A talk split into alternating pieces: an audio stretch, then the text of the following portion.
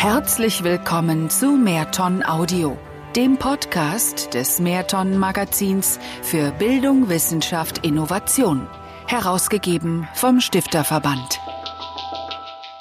Gemeinsam auf den Gipfel. Sie treten aus Parteien, Gewerkschaften und Kirchen aus und ziehen sich dennoch nicht ins Private zurück. Immer mehr Bürger engagieren sich für die Gesellschaft, hat eine Studie herausgefunden. Zwei Beispiele zeigen, was sie sich einfallen lassen, um die Integration von Zugewanderten in Deutschland voranzubringen. Von Marion Koch Irgendwann hat Anna Schober die vier Eritreer einfach in die Berchtesgadener Berge mitgenommen. Sie hat den jungen Geflüchteten aus der Gemeinschaftsunterkunft in ihrem Dorf auf dem Display ihres Handys gezeigt, wo es hingehen soll hat ihnen Rucksäcke in die Hand gedrückt und ist vormarschiert, die schmalen Wege zum Gipfelkreuz der Rotspielscheibe. 1940 Meter über dem Meeresspiegel hinauf. Sie hat ihnen die steinerne Agnes gezeigt, den haushohen Obelisken, der auf 1350 Metern Höhe wie ein riesiger Pilz aus den Felsen wächst, und ist mit ihnen durch die Wimbach-Klamm gewandert, ein Tal, das zwischen raue Felsen gezwängt am Fuße des Watzmanns liegt. Anna Schober kannte die vier. Sie war ihre Patin, begleitete sie regelmäßig bei Behördengängen. Damals hat sie sich privat mit ihnen auf den Weg gemacht.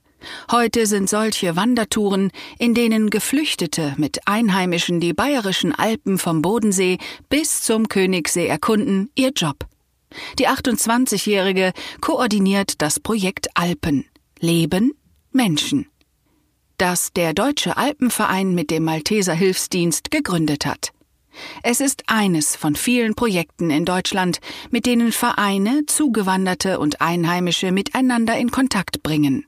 Zitat Aus Parteien, Gewerkschaften und auch den Kirchen treten die Mitglieder aus. Aber die gute Nachricht ist, dass das nicht heißt, dass die Deutschen sich zunehmend ins Private zurückziehen, wie in vielen Medien prophezeit wird, sagt Jana Prima.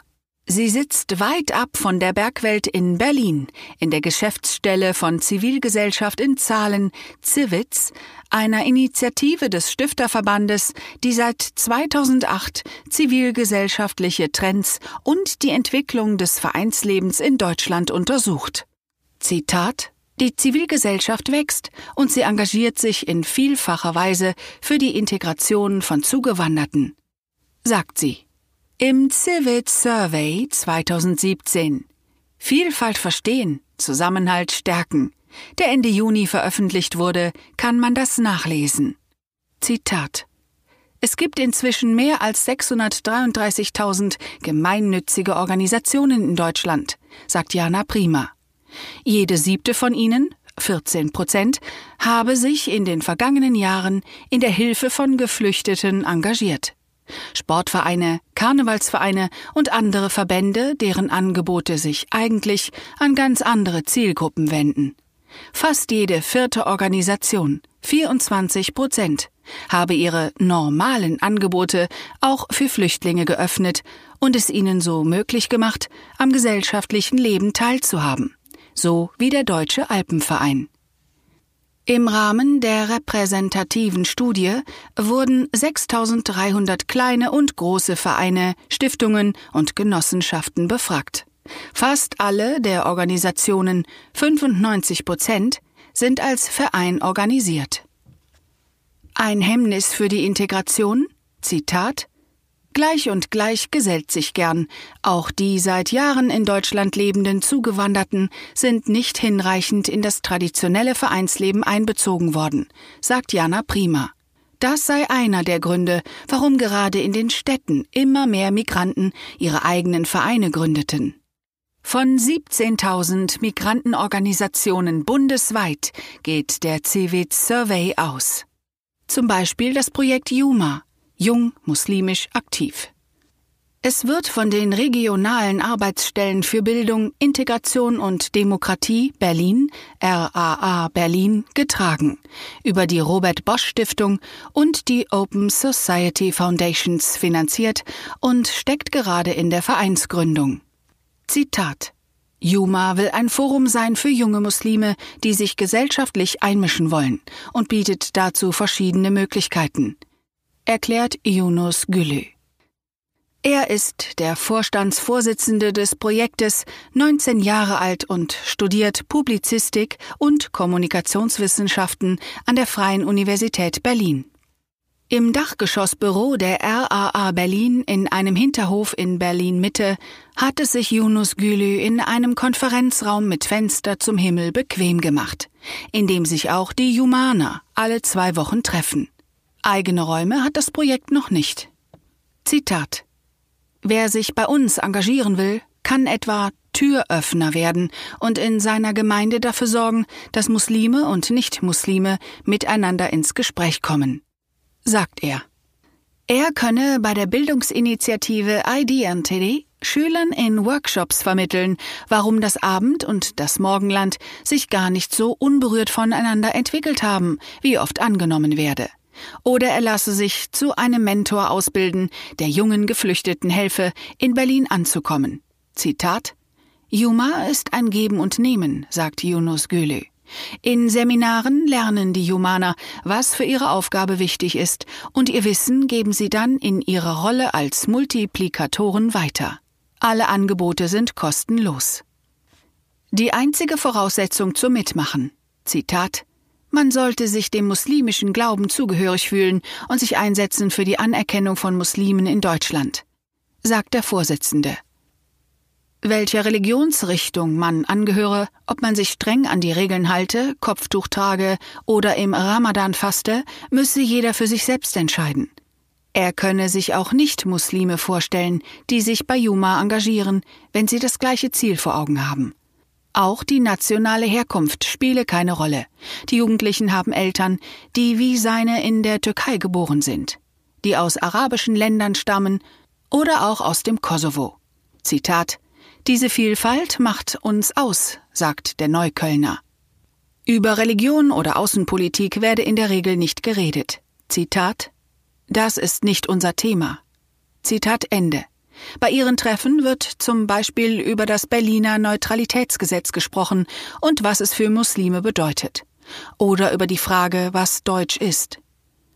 Zitat Unsere Zukunftsvision ist selbstverständlich ein pluralistisches Deutschland, das offen ist für religiöse und kulturelle Vielfalt. Zu uns kommt nur, wer für diese Idee brennt, sagt er. Bisher hat Juma 40 Mitglieder, 30 Anträge laufen. Das Interesse sei groß. Der Vorsitzende rechnet mit weiteren Anträgen. Organisiert und koordiniert wird der Verein von einer Geschäftsführerin in Teilzeit, einer Mitarbeiterin der RAA, die auch weiter für Juma arbeiten wird. Zitat Es ist für uns enorm hilfreich, dass wir professionell geführt werden, sagt der 19-Jährige. In der Öffentlichkeit ist Juma recht bekannt. Seit einigen Jahren lädt das Projekt am Ende des Ramadans zum Fastenbrechen beim Iftar-Fest ins Rote Rathaus ein. Wenn die Bundesregierung ihren zweiten Engagementbericht präsentiert, steht Yunus Gülü hinter dem Rednerpult.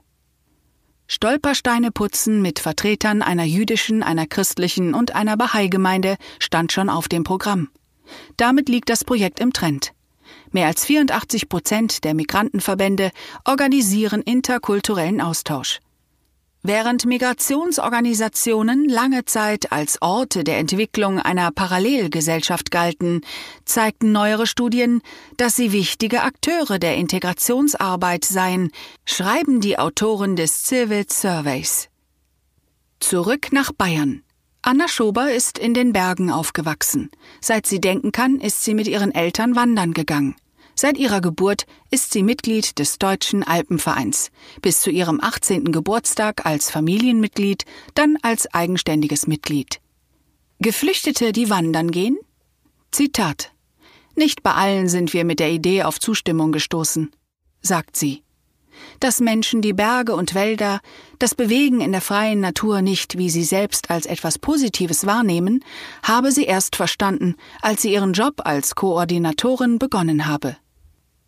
Zitat Für Geflüchtete ist Wald oft völlig anders konnotiert.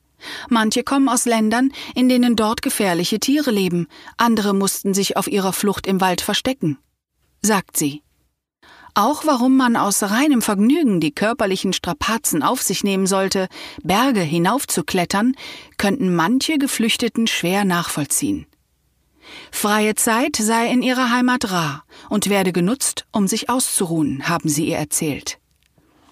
Für die Angebote des Vereins finden sich nichtsdestotrotz Teilnehmer für die kürzeren und längeren Touren, für die Wanderungen durch Naturschutzgebiete und die Schneewochenenden, die Radexkursionen, Kletternachmittage und Waldpflanzaktionen mit Einheimischen. Fast 50 Ortsvereine bieten Veranstaltungen an.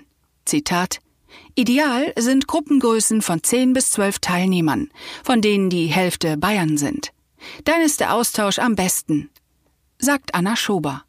Die Resonanz sei gut. Seit August haben etwa 700 Teilnehmer mitgemacht. Regelmäßig gehen insgesamt 40 bis 50 Geflüchtete und Einheimische auf Tour, berichtet die Koordinatorin. Die Einheimischen, das seien vor allem junge Bayern, die ihr Hobby mit sozialem Engagement verbinden und Ruheständler, die sich in der Flüchtlingshilfe engagieren. Die Geflüchteten sind meistens Männer zwischen 18 bis 28 Jahren.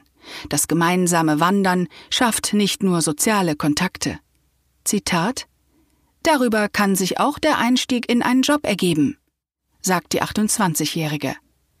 Wenn man jemanden sympathisch finde, engagiere man sich auch eher dafür, dass er Arbeit bekomme. Der Deutsche Alpenverein ist fast 150 Jahre alt und muss nicht, wie manche anderen traditionellen Vereine, in ländlichen Regionen über sinkende Mitgliederzahlen nachdenken.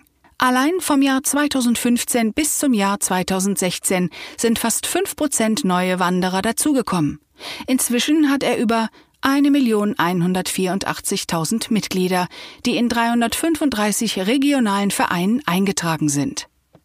Mit dem Projekt versuche man nicht in erster Linie, Migranten als Mitglieder zu werben, sagt Anna Schober. Anders als jeder zehnte Sportverein, der laut Civic Survey Zugewanderte für sich gewinnen will und deshalb seine Angebote durch Integrationsbeauftragte oder interkulturelle Trainings mehr auf Zugewanderte ausrichtet. Und doch wünscht sie sich, dass die Teilnehmer aus Syrien, Eritrea oder Somalia irgendwann einen Antrag stellen. Erfolgreiche Integration, das heißt für die Autoren des Surveys, dass Vereine ihre Organisationskultur ändern müssen, damit Zugewanderte nicht nur Mitglieder werden, sondern mit der Zeit auch Aufgaben übernehmen und mitentscheiden im Vorstand oder Beirat.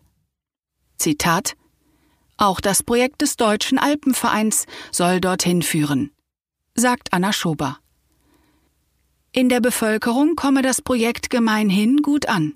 Teilnehmer schreiben ihr, dass die Zeit in den Bergen eine schöne Erfahrung gewesen sei.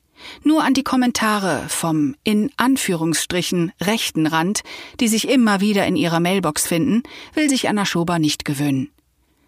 Von den vier Eritreern, mit denen sie durch die Berge wandert, sind drei inzwischen als Flüchtlinge anerkannt, haben Asyl beantragt und sind in eigene Wohnungen gezogen. Sie hörten einen Artikel aus dem Mehrton-Magazin des Stifterverbandes. Wenn Sie mehr erfahren wollen, besuchen Sie uns auf www.mehrton-magazin.de.